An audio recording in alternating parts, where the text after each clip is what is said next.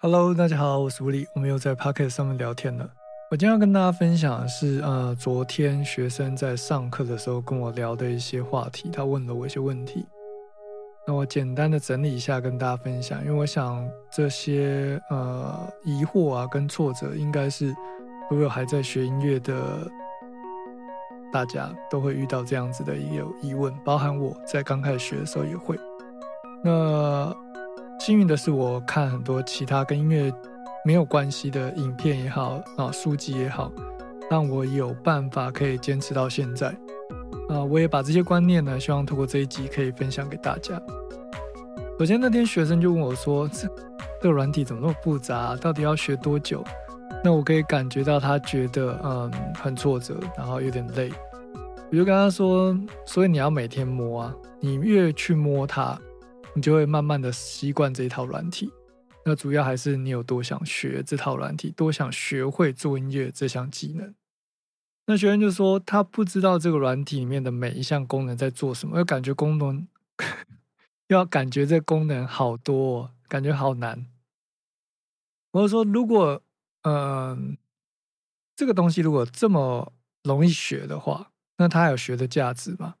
像学吉他这件事情，它就是。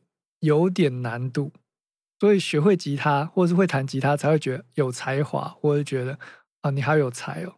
那如果大家都会的东西，其实就没有什么值，没有什么学的价值，或者你学会以后，它的价值也会降低。那学生就因为有点困扰，他就说，还是说我这个软体的免费版到期了，我可以换别的其他比较简单的软体。那其实呢？每一套软体都是一样，不管你学的是 Ableton Live 或者是 Studio One 或者是 Luna Record System，任何一套软体，它的呃功能其实主要都是差不多的。就好像你说，呃，学 Windows 比较简单吗？还是学 Mac 比较简单？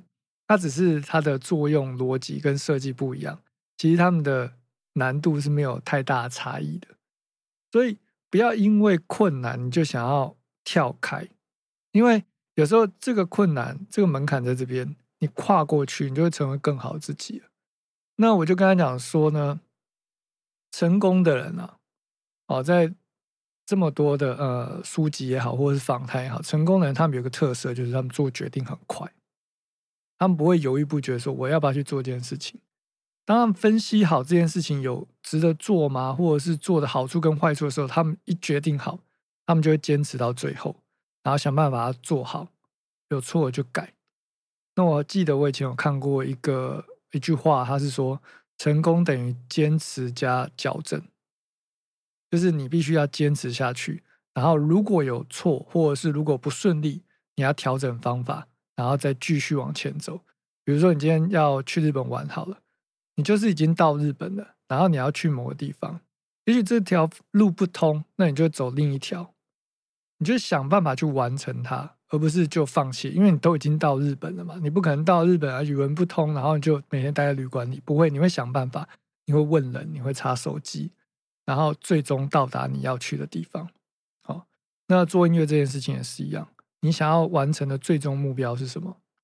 其实不管是做音乐或者做其他事情，你想完成的最终目标是什么？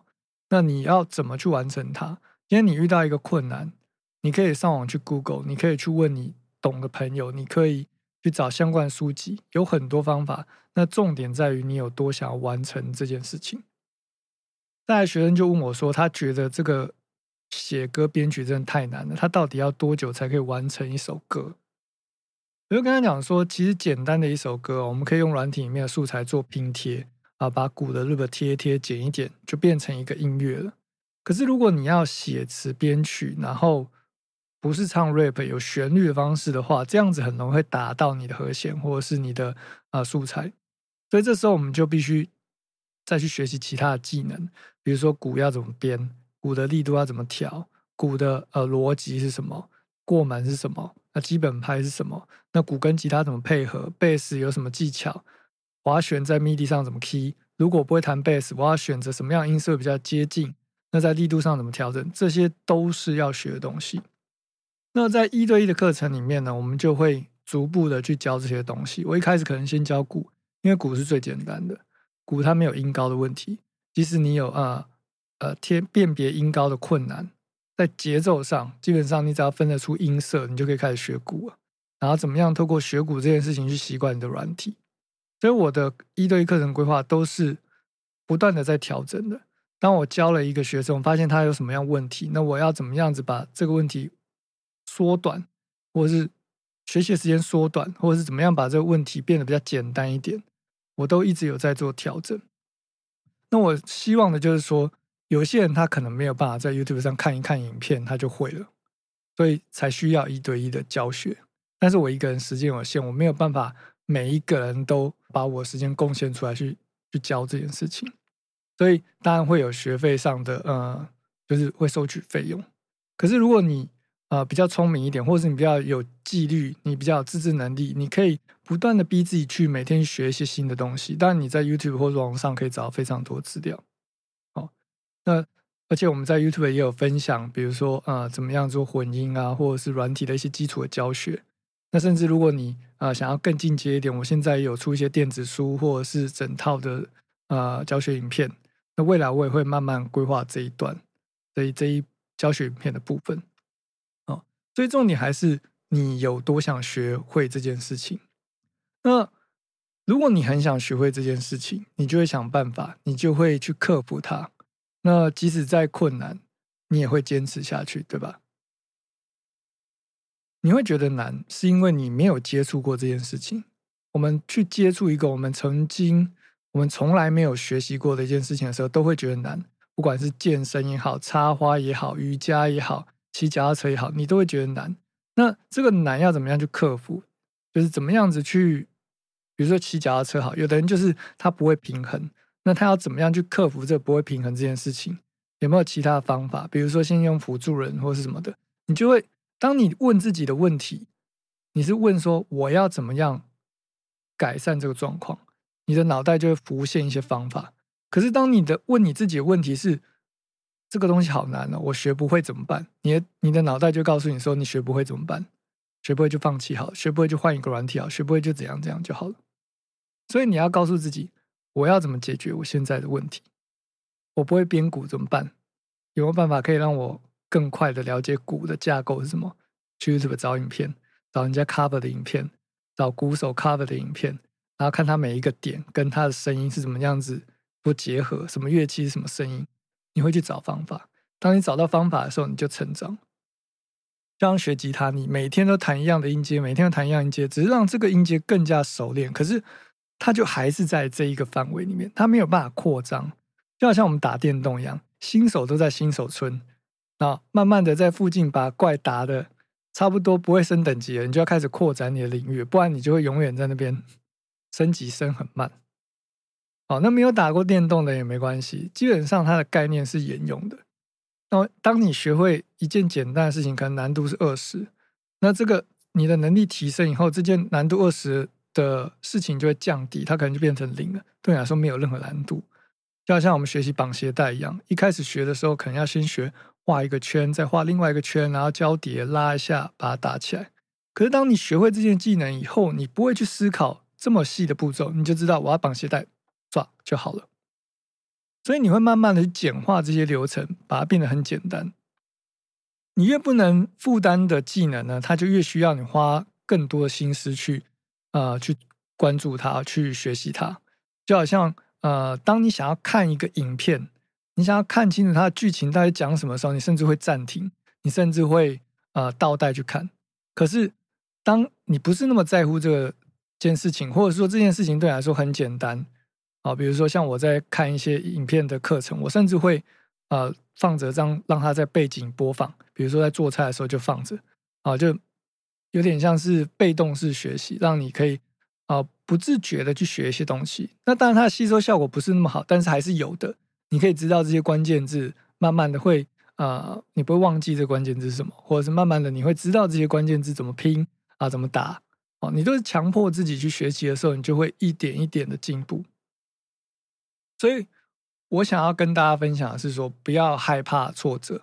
那学习一件事情，如果你没有办法有那么好的自制力，找一个好的老师教你，也是一个很好的方法。就好像我们出国，你当然想要自由行，什么都靠自己。但是当你还没有办法自由行的时候，你可不可以找一个朋友带你，在一个当地的朋友，比如说呃带你去哪里玩？比如说你要买东西要去哪一条街，那你要去逛街的话啊，哪一条街有卖什么东西？去看风景的话，哪一条哪一个寺庙比较不用排队，在哪一个时间点去会比较好？在地人一定是比你了解，就好像一个呃任何一个领域的老师，他因为他已经走过这一段，所以他知道要怎么样子去避免浪费太多时间，或者是呃怎么样子让你可以更有效率的学习。那当然我是自学，所以我花了更多时间，也因为我是自学，我又不是天才型的人。所以我花了很多时间去整理这些教材，我可以嗯比较有方法的去告诉你说，你可以先从 A 慢慢的到 B，到 B 再到 C，哦，又用打电玩来举例好了，就像老手带新手，他告诉你说，哦，你要去哪里打怪，经验值会比较高，升级会比较快，然后你拿到什么宝物以后呢，你就可以去怎样怎样怎样怎样，哦，所以有经验人带你，一定比你自己练快。那这时候你就要去衡量，你是时间多还是。你想要省时间，还是你想要省金钱？省金钱就会花时间，这是自古以来不变的道理。就好像今天我们看看新闻，有讲到说，有人花几百万包机包头等舱，他就是把自己自己隔绝起来，就比较不会有病毒感染到他。啊，人家有钱就有办法 跳脱现有的限制嘛，对不对？可是我们没钱怎么办？没钱就是要自己想办法。哦，那当然我们也可以放弃啊，我们就自我放弃。但是这样不会前进，我们需要，嗯，给自己更多的信心。好，那如果你想要给自己更多的信心的话，你就要不断的突破困难。当你一个困难、一个一个一个一个挑战，哈，不要讲困难，一个挑战突破以后，你就会觉得，哎，我好像成长了。当你成长一次、两次、三次以后，你就知道那个成长的 pattern，那个成长的也的情性的转换，最后。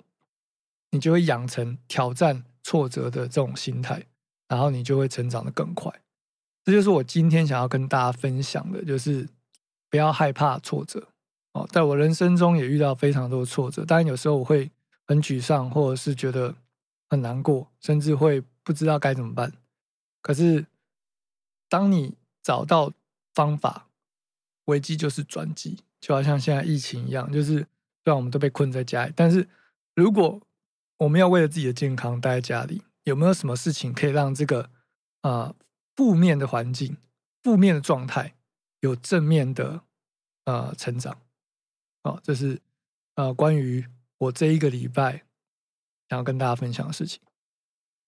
好，接下来我们再来聊聊，就是说呃音乐制作相关的东西啦。因为这个礼拜呢，好像没有什么问，没有什么人问我问题，问器材相关的问题。哦，好，有了。有一个学生问我说：“他现在看到一台二手的 Apollo，那他在犹豫说要买 Universal Audio 的 Apollo 录音界面，还是买 SSL？” 那我个人的心得是，两台我都用过嘛。我是 Apollo 的始终用户，所以如果你预算有到，就买 Apollo。那但是如果你是 PC 的话，呃，SSL 会比较简单好上手，因为 Apollo 它毕竟要毕竟要三薄的呃接孔才可以接。那你还要去买一个 Thunderbolt 的卡，或者是你的笔电本身就有那个接孔，你才可以接上去，不然是很麻烦的。而且如果你买 USB 版的 Apollo 录音界面的话，Mac 版是没有办法用的，所以你转售也会比较困难一点。那目前 Apollo 它它有赠送的一些 Plugin 也好，尤其是 Lunar Recording System 这个 DAW 呢，是目前只能在呃 Mac 版上面才可以运作，所以现在还不是 PC 版。